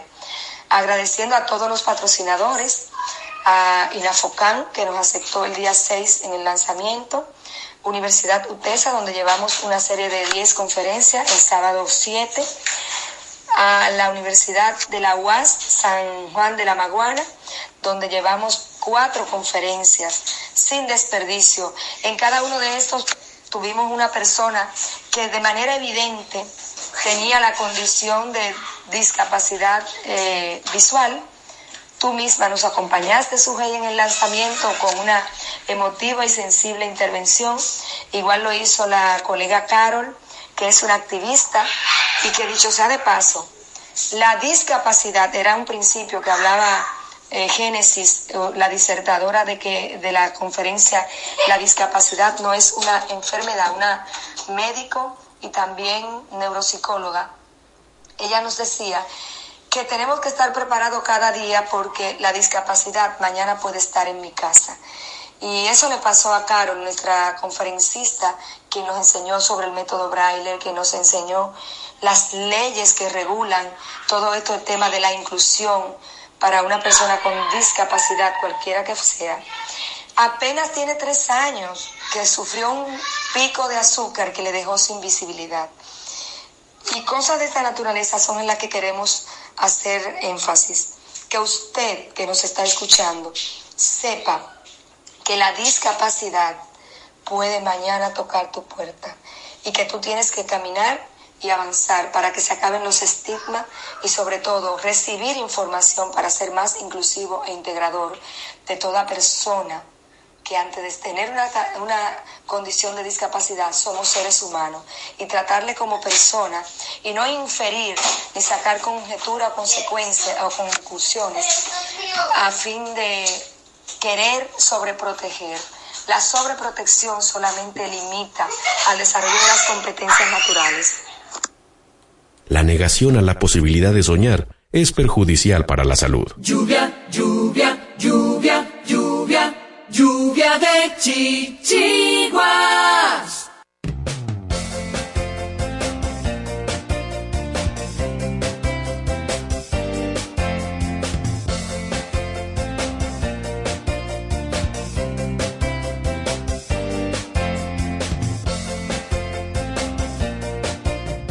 Continuación, brida verde. Recuerda, brida es la parte de la chichigua que la une con la línea de vuelo. Una brida mal diseñada o mal ajustada puede hacer que no vuele.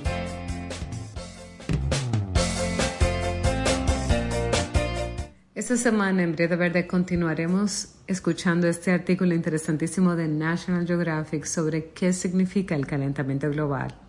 Continuaremos ahora entendiendo el efecto invernadero. El efecto invernadero es el calentamiento que se produce cuando ciertos gases de la atmósfera de la Tierra retienen el calor. Estos gases dejan pasar la luz, pero mantienen el calor como las paredes de cristal de un invernadero. En primer lugar, la luz solar brilla en la superficie terrestre, donde es absorbida y, a continuación, vuelve a la atmósfera en forma de calor. En la atmósfera, los gases de invernadero retienen parte de este calor y el resto se escapa al espacio. Cuantos más gases de invernadero, más calor es retenido.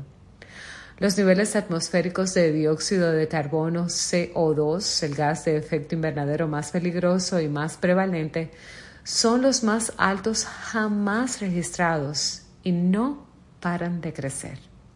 Los niveles de gases de efecto invernadero están ahora tan altos principalmente porque los seres humanos los han liberado al aire al quemar combustibles fósiles. Los gases absorben la energía solar y mantienen el calor cerca de la superficie de la Tierra en lugar de dejarlo escapar al espacio. Esta captura de calor se conoce como efecto invernadero. Los otros gases de efecto invernadero son el metano, CH4, óxido nitroso, N2O, y los gases industriales, entre los que se destacan los gases fluorados como los hidrofluorocarbonos. Los científicos conocen el efecto invernadero desde el 1824, otra vez 1824, cuando Joseph Fourier calculó que la Tierra sería más fría si no hubiera atmósfera. Este efecto invernadero es lo que hace que el clima en la Tierra sea apto para la vida. Sin él, la superficie de la Tierra sería unos 60 grados Fahrenheit más fría. En 1895, el químico suizo Svante Arrhenius descubrió que los humanos podrían aumentar el efecto invernadero produciendo dióxido de carbono, un gas de invernadero inició 100 años de investigación climática que nos ha proporcionado una sofisticada comprensión del calentamiento global. Los niveles de gases de efecto invernadero GEI han aumentado y descendido durante la historia de la Tierra, pero han sido bastante constantes durante los últimos miles de años. Las temperaturas medias globales se han mantenido bastante constantes también durante este periodo de tiempo hasta hace poco. A través de la combustión de combustibles fósiles y otras emisiones de GI, los humanos están aumentando el efecto invernadero y calentando la Tierra. Los científicos a menudo utilizan el término cambio climático en lugar de calentamiento global.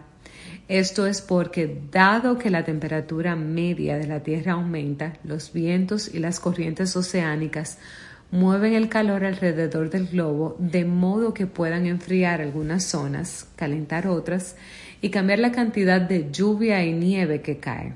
Como resultado, el clima cambia de manera diferente en diferentes áreas. La semana próxima en Brida Verde vamos a discutir otra parte de este interesantísimo artículo que nos comparte National Geographic. ¿No son naturales los cambios de temperatura? Mientras tanto, hasta aquí, Brida Verde.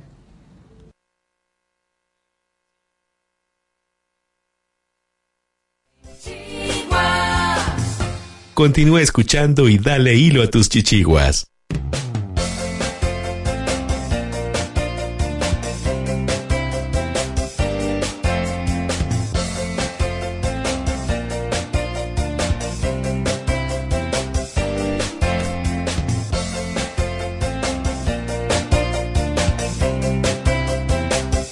Para motivarte a la acción, Francisco Cartagena. Con el Rincón de Cartagena. Sí, pero no es Cartagena. es su hey de Jesús Ives. Manuel Cordero, Cartagena está en la casa.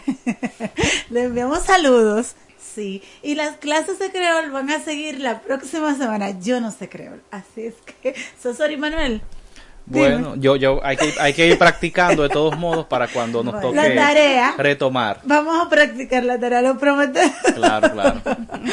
Bueno, pero mientras tanto tenemos a Fara. Claro que sí, Fara del Orbe. Bienvenida de nuevo. ¿Cómo estás? Pues súper bien, realmente súper bien.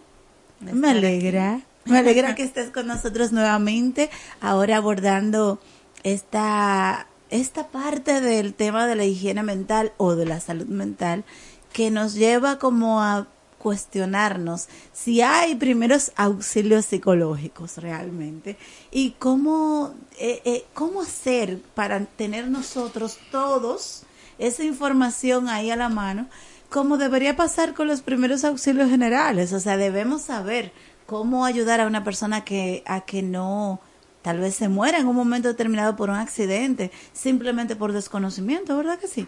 Cuéntanos Sí, esa parte. claro que sí. Cuando hablamos de los primeros auxilios psicológicos, se ha implementado desde ya hace muchos años, Sí. pero a raíz del, de lo del COVID, eso se comenzó a darle más importancia, a desarrollarse, a universidades, a hacer especialidades en primeros auxilios psicológicos. Aquí, por ejemplo, lo implementamos hace ya mm, dos meses casi cuando pasó la tragedia en San Cristóbal.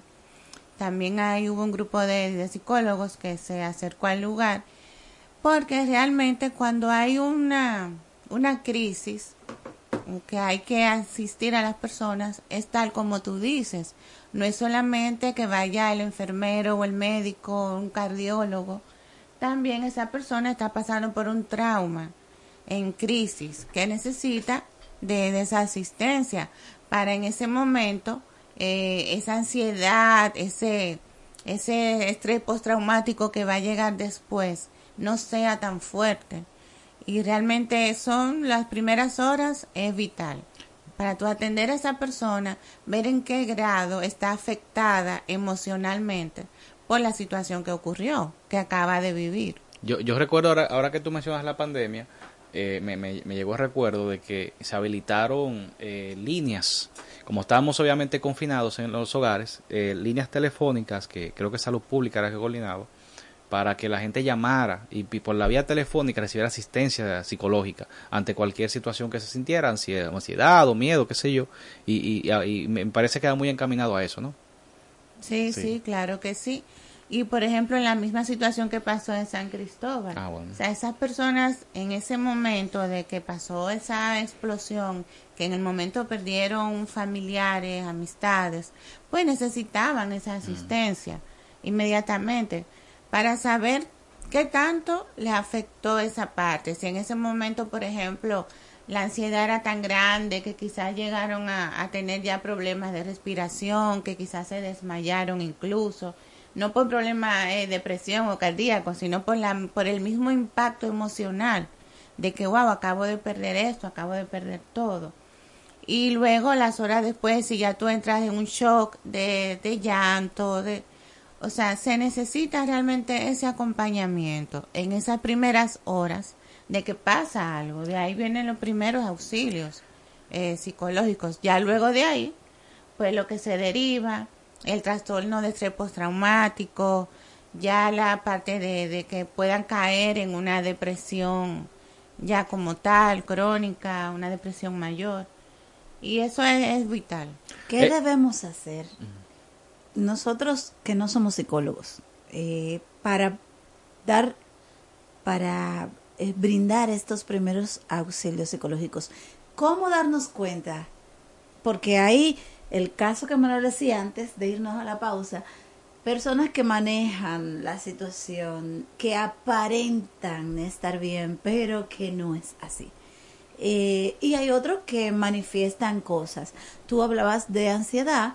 Yo recordé en, en la conversación que ustedes tenían eh, un caso de una persona acabada de diagnosticar VIH que estaba, que quería volarle encima a todo el mundo. Y era una manifestación de su de su sorpresa, de su duelo, de su todo junto en ese momento. O sea, no era por ser violenta. Eso era como claramente notorio, aunque de repente no, en mi caso yo estaba un poquito frisada. Yo le hablaba calmada, este, intentaba como que, que controlar la situación con cierta distancia porque de verdad ella estaba violenta. Pero era porque se acababa de diagnosticar y no lo estaba asimilando. Pero habrán diferentes formas de manifestación. ¿Cómo darnos cuenta? Claro, hay diferentes formas como hay personas, porque cada persona reacciona a una situación de manera diferente. Por ejemplo, si a ti te dan eh, una mala noticia, no vas a reaccionar igual que se la den quizás a otra amiga tuya, la misma noticia. O sea, van a reaccionar de manera diferente. Y ya nosotros podemos hacer básicamente el acompañamiento. Si, por ejemplo, tenemos conocimientos de algunos ejercicios, por ejemplo, de respiración, para en el momento que la persona está en shock, eh, quizás ayudarlo a bajar la tensión, eso se puede hacer. Pero básicamente identificar eh, cómo esa persona está asimilando la situación. Porque como tú bien dices, hay personas que en el momento lo que están es, bueno, vamos a resolver. Hay otras personas que se derrumban y lloran. O sea, hay que ver cómo esa persona reacciona. Casi siempre la persona que se muestra más fuerte, a medida que pasa el tiempo, pues tiene unas consecuencias más porque no ha vivido el duelo, no ha sacado esas emociones que sintió en el momento y que muchas veces se hace más fuerte, pero quizás con el tiempo la, la ¿Cuáles son las consecuencias psicológicas cuando pasa lo que te voy a decir ahora? Que es un caso real que conocí. Un muchacho, después de vivir algunas situaciones en su vida, circunstancias, su mamá se enferma. Eh, e- es su lazo más fuerte. O sea, el papá Ah, existe claro. simplemente. Se enferma y muere. Y él se dio un golpe en el pecho para no llorar. De ahí para allá, ¿qué puede pasar con una persona que hace eso? Eh, bueno, ahí tendría él básicamente que trabajar un duelo no resuelto, de acuerdo a lo que él luego hizo después de ahí. O sea, si en el momento quizás él era el hermano mayor. El menor. Él era el menor. O sea, que quizás el, la relación o el vínculo era un poquito más, era un poquito más fuerte con el menor. Porque el que está un poquito más vulnerable, que el hijo menor siempre que necesita un poquito más de atención. Quizás esa relación con la madre era más fuerte y él hizo ese gesto, ese acto para protegerse, como una forma de protegerse de que quizás no le doliera tanto como él quería aparentar o como quería hacer creer de que no le estaba doliendo tanto. El- Pero si ya no sé qué tiempo ha pasado, Eso si fue ya- hace mucho, pero lo recuerdo porque son cosas y luego que van con la salud mental definitivamente. Y luego de ahí cómo rea- cómo se fue desarrollando. Mm, yo no tengo la, Ah, bueno, no tuviste la relación tan contacto. cercana, exacto, pero siguió su vida, claro que sí. Sí, porque luego en un futuro esas secuelas salen. Porque es que las emociones hay que vivirlas, hay, que te- hay que dejarlas salir. Es así. Eh, no, y, que uno piensa siempre como el que el que no se quiebra ante una situación de, de dolor, en este caso, como que es fuerte. Y, y yo entiendo que a veces el uno quebrarse que lo hace a uno realmente más fuerte, porque es que ahí es que uno está lidiando realmente con la situación. A veces el que, el que no se quiebra, eh, hasta cierto punto está como eh, rehuyéndole al, al, al sentimiento, por así decirlo. Entonces, y eso a la larga, como usted bien dice, es dañino. Pero a mí en lo personal, a mí me cuesta mucho, y como hablamos de primeros auxilios en tema de, salud mental, me cuesta mucho a veces lidiar con el tema de, de famoso pésame. De cuando yo sé que una persona eh, tuvo una situación difícil, que perdió un familiar, por ejemplo, el caso que estamos hablando, eh, como yo, eh, quizás, porque uno dice, ah, mira, te acompaña en tu sentimiento, eh, o uno, uno dice, ¿le digo algo o no le digo algo? O sea, ¿qué es lo más sabio? Para uno quizás no lacerar más eh, esa persona que ya sentimentalmente está dolida. Ok, va a depender mucho de qué cercana es la relación a esa persona que tú le quieres dar el pésame. Pero básicamente con tú simplemente acompañarle, decirle estoy aquí, escucharle, ya eso es una gran ayuda. Uno siempre usa la palabra te acompaño en tus sentimientos, estoy aquí, tratando de ser empático y de que la persona se sienta mejor. Pero muchas veces con el simple hecho de tú estar cerca de esa persona, decirle estoy aquí, escucharlo, que te sienta cerca, ya para esa persona es una ayuda. Ya luego si hay otras cosas que tú, de acuerdo a la relación que tengan, lo puede ir ayudando con algún trámite, con algo, pero que esa persona básicamente se sienta eh, acompañada, que sepa que se va a sentir escuchada, que tú estás ahí. Es así. Eh, y realmente pienso que es así porque eh, a veces las palabras como que sobran. Y a veces uno queriendo como ser eh, en palabras más empático de la cuenta, uno quizás puede tocar fibras que no, no debió tocar. Y, y yo pienso que sí, pero también pasa con el caso que hablábamos ahorita de una persona que tiene quizás un trastorno depresivo, que uno dice eh, y uno intenta, eh, uno quizás de, con buena intención, de aminorar eh, la situación que esté pasando, porque el depresivo cualquier cosa le afecta. Y uno dice, no, pero eso no es nada, eh, mira, hay cosas peores, pero eso como que les rebota en la cabeza y como que eso que tú le dijiste no significó nada. Entonces, ¿cómo lidiar con una persona así que está inmersa?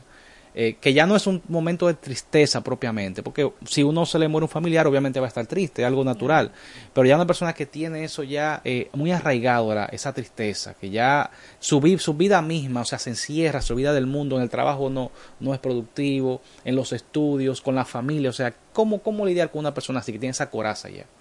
Bueno, qué bueno que mencionas la palabra tristeza, porque básicamente estar triste no es lo mismo que una depresión. Tú puedes tener un día triste, puedes tener un momento triste, pero ya la depresión como tal, cuando llega a ese punto que tú muy bien mencionas, eh, hay que ver que esa persona ya no está realizando las actividades que hacía antes. Y no es porque la persona, como uno Como dice, por ejemplo, se está dejando de arreglar para ser más gráficos. ¿Qué? ¿Qué, qué son las Sí. actividades de antes? Eh, Salir. bueno, su, su trabajo, que si por ejemplo disfrutaba tomarse una cervecita ya no lo disfruta. Esas pequeñas cosas que van dando como algunas señales antes de llegar a ese punto de que ya no se quiere parar de una cama. Porque ya cuando llega a ese punto es una depresión mayor y ahí influyen muchas cosas, incluyendo los químicos del cerebro. Por eso es que muchas veces tienen que llegar a medicarse para estabilizarlo, porque no es, llega un punto que no es porque la persona no quiera, sino, por ejemplo, tú no le vas a decir a una persona que quizás le falten sus dos piernas, tú no le vas a decir ven y corre. O sea, ella quiere, pero no puede. Entonces, porque la depresión es, es muy una y enfermedad. perdona que sí. te que te interrumpa, pero así brevemente, porque estamos llegando posiblemente al final de la entrevista. Hay diferentes razones por las que enfrentar un duelo. Que le corten un dedo a una persona por diabetes, un pie, una pierna, un accidente, perdió un brazo, lo que sea, un accidente de, de motor que es tan frecuente como, como ni nos imaginamos, casi Em, pero también traición, gente traicionada, sea por compañeros de trabajo, de socios o pareja. O sea, hay una diversidad de razones por la que sentirse mal y por la que hay que manifestar las emociones, porque uno no se va a poner a, hacer una fiesta en un contexto así. Es lógico que uno se va a sentir mal, ¿verdad? Pero como el del entorno, el que está al lado, nosotros, ayudar en ese momento. Bueno, con el acompañamiento, si ya ven esas señales y está a ese grado de que ya la persona que es una depresión mayor, es bueno pues sugerir la búsqueda de la ayuda, tanto en terapia como en psiquiatría para medicarlo y regular esos niveles, porque como les decía, no es a veces porque la persona no quiera, porque claro está, si tú pasas una situación, es lógico, si tú pierdes un empleo, tú vives un proceso de, tú vas a pasar unos meses. Si te, si te haces, son infiel eh, la pareja, obviamente. Claro que sí, un problema con una amistad, una infidelidad, un divorcio, una pérdida de un empleo, todas esas pérdidas te pueden ocasionar eh, llegar a un punto de una, de una depresión. Eso puede pasar. Ya nosotros, como cercanos, ir viendo, por ejemplo, si la persona está hablando mucho de muerte, si la persona está hablando en un modo como despidiéndose, que tú sientes que como que de algunas cosas, tú entiendes como que ya se está desprendiendo. Puede tender al suicidio, inclusive. Antes de llegar a, a mm, eso, mm. realmente, antes de ya llegar a un desenlace fatal, como, como uno dice, tú sientes que de alguna forma te habla despidiéndose, mm. Que realmente absolutamente nada lo motiva, que que no identifica realmente cuáles son las causas, porque muchas veces tú dices, pero lo tiene todo porque está así. O sea, si está de esa manera y no identifica el por qué se siente así, entonces ahí también necesita esa ayuda profesional. ¿Cuáles son tus contactos en las redes? Claro. Porque realmente. bueno, como Fara del Orbe, así mismo en Instagram y Facebook. Ahí me pueden localizar y contactar. Fara del Orbe. Recuerden que termina en H. Fara, F-A-R-A-H, del Orbe. Del Orbe con B alta. Exacto. Excelente. Pues yo pienso que es una gran oportunidad para usted revalorar eso y si se, usted se siente en una situación de esta naturaleza, buscar ayuda con FARA, con un profesional de la, de la conducta de su preferencia, pero lo cierto es buscar ayuda, porque es muy importante. Trastornos, FARA. Mm de pandemia para acá, ya que se puso de moda, ya es pandemia el tema salud mental, pero teníamos una canción cuando empezó esta segunda hora que hablaba de temas de autoestima, de temas de amor propio, realmente, donde es mucho más complejo, la autoestima es mucho más complejo de lo que uno piensa. Y donde por eso también hay mucho asunto de salud mental. Claro, claro. Y hasta trastornos realmente. Claro háblame así como brevemente de esa parte. Miren, básicamente ese amor propio, esa autoestima, tiene que ver fundamentalmente con el autoconcepto. O sea, que, cómo tú te percibes. Ya la autoestima es el grado de esa percepción tuya. O sea, si tú te percibes como una persona bonita, pues ya tiene que ver hasta qué grado tú te crees una persona bonita o una persona inteligente. Que sea congruente. Exactamente. Y a partir de ahí se pueden derivar muchas cosas, porque si tú tienes un autoconcepto errado de ti, mal, malo, un, autoconcepto que no es sano, ahí tú vas a tener problemas de ansiedad, problemas de seguridad en ti misma, puedes desarrollar quizás trastornos alimenticios porque tú quizás no, te, no estás conforme contigo. Puede desarrollarse muchísimos trastornos a raíz de eso.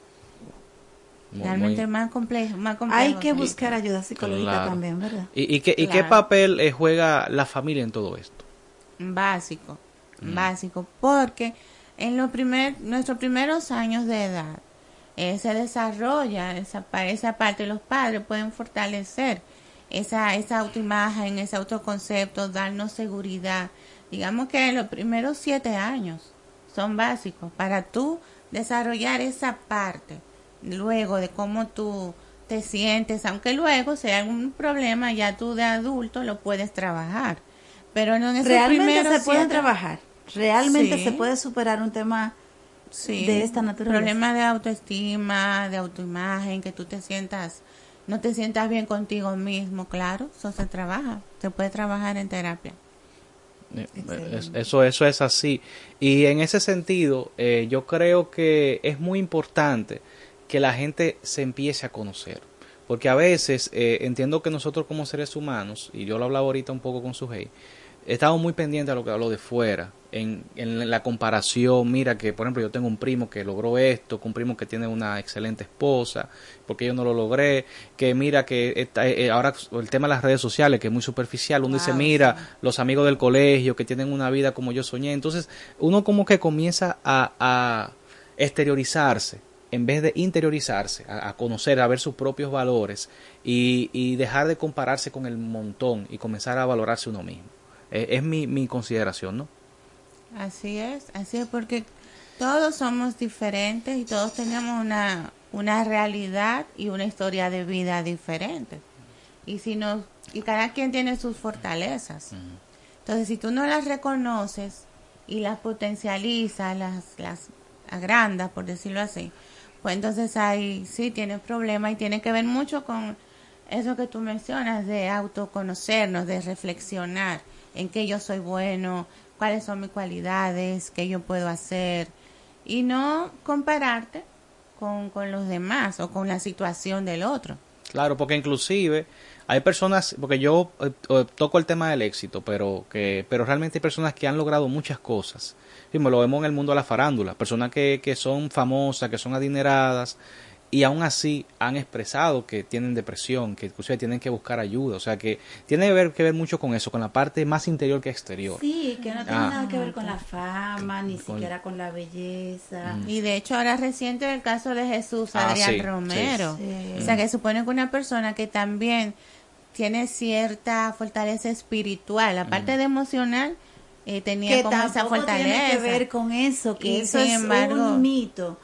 Las personas, hay como que el bienestar es, es integral, es mente, es alma, emociones, es espíritu, porque E somos el eso. físico, el cuerpo, la salud. Físico con la salud, pero no estamos escapos. Porque tengamos a Dios, que yo digo, yo digo, mi, mi percepción es que cuando se llega a pensar en suicidio, se tiene un tema de esa naturaleza desbordado, ¿verdad? Es porque no se tiene a Dios, por tanto no, no se tiene esperanza. Es como yo lo veo. No es que sea solo eso, ni que, ni que esa sea la verdad, es mi verdad. Yo entiendo que cuando uno tiene a Dios, por, por mucho que se le mueva el piso a uno, por difícil que sea la circunstancia, uno como que tiene donde agarrarse y al final ter- termina saliendo, ¿verdad? Así lo veo, pero no significa que no estamos escapos. Como quiera, vivimos situaciones y entramos en tristezas, en angustias, igualito que todos, porque el sol sale para todos. Así es, así es.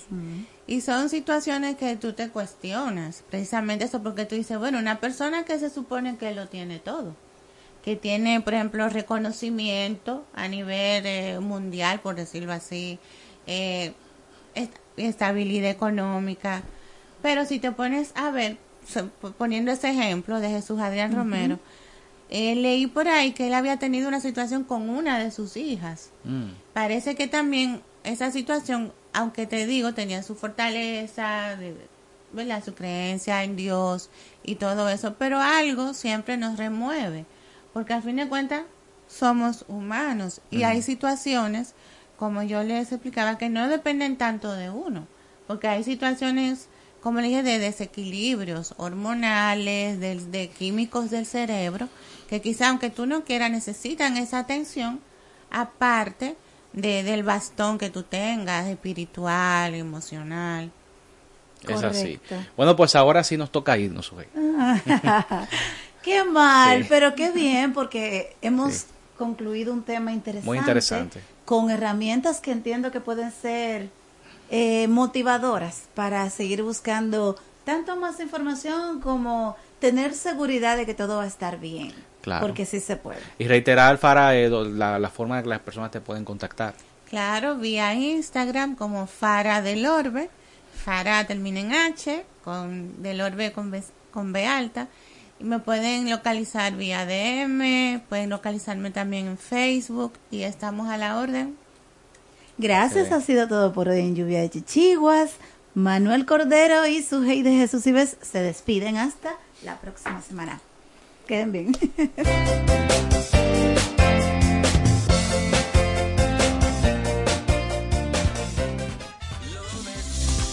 En cada barrio, en cada pueblo y en la historia, el dominicano tiene fuerza y gloria.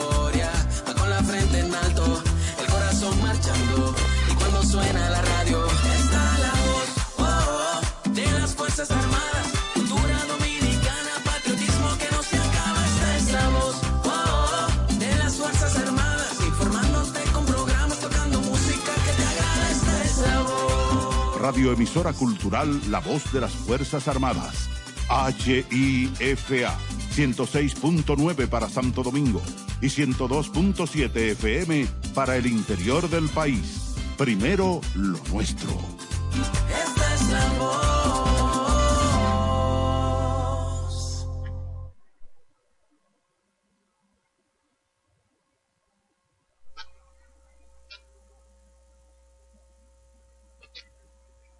Me has tomado en tus brazos y me has dado salvación.